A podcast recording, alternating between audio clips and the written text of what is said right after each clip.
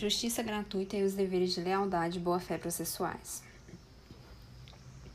Um dos direitos processuais previsto no artigo 5 determina que o Estado prestará assistência jurídica integral e gratuita aos que comprovarem insuficiência de recursos.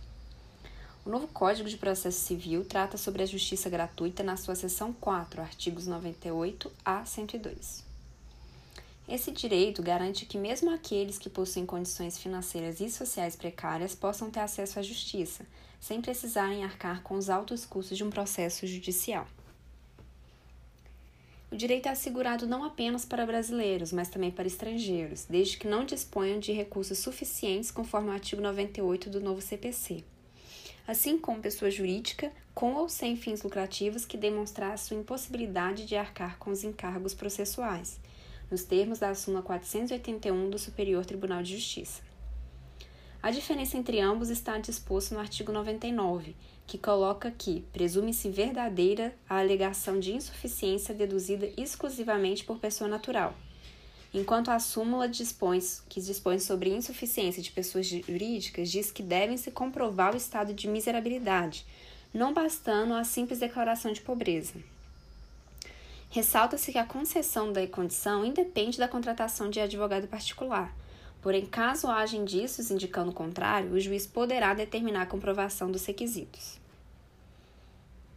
Um ponto controverso é o disposto no artigo 98, que cita que a concessão de gratuidade não afasta a responsabilidade do beneficiário pelas despesas processuais e pelos honorários advocatícios decorrentes de sua sucumbência a parte vencida deve ter que arcar com determinado valor, parcial ou totalmente, em favor do procurador contrário. Entretanto, a condenação ao pagamento desses honorários ao indivíduo cuja causa gratuita foi deferida pode ser não executada de imediato. O terceiro parágrafo desse mesmo artigo 98 determina que esses valores ficarão sob condição suspensiva de de exigibilidade e somente poderão ser executados se, nos cinco anos subsequentes ao trânsito em julgado da decisão que a certificou, o credor demonstrar que deixou de existir a situação de insuficiência de recursos que justificou a concessão de gratuidade, extinguindo-se, passando esse prazo, tais obrigações do beneficiário. Por outro lado, não existe somente direitos processuais, mas também deveres que devem ser cumpridos pelas partes durante o processo.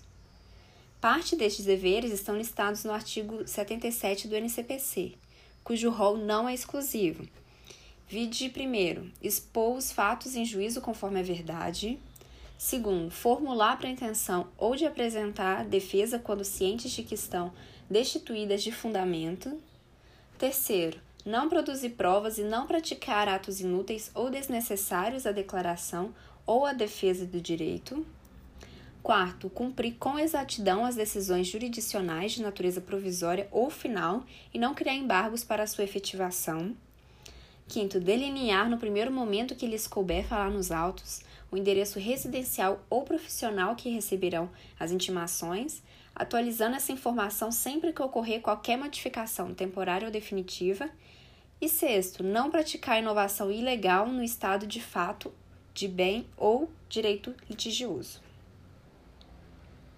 Nesse sentido, esses deveres são englobados pelo princípio da boa-fé objetiva ou lealdade processual. Esse princípio está disposto no artigo 5 do CPC de 2015, que dita que aquele que de qualquer forma participar do processo deve comportar-se de acordo com a boa-fé.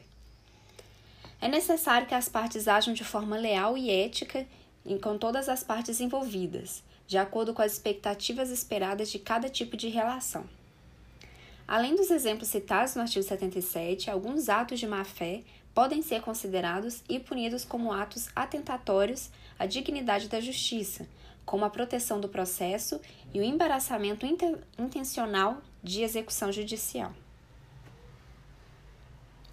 A assistência jurídica gratuita e o dever da boa-fé processual são instrumentos que devem caminhar sempre juntos durante o curso do processo. De início, tem-se o inciso 1 do artigo 77, determina que as informações e fatos expostos devem ser verídicos, de forma que inclui também a declaração de pobreza necessária para a efetivação da justiça gratuita.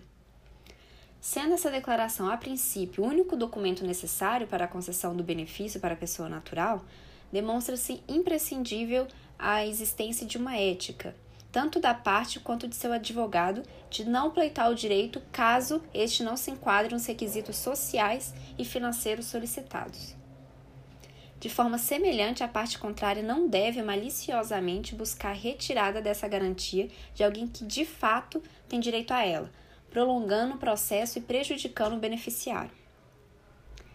O princípio é aplicável a todas as partes envolvidas no processo judicial, inclusive o próprio juiz, que deve deferir o benefício sempre que não houver provas indicando o contrário.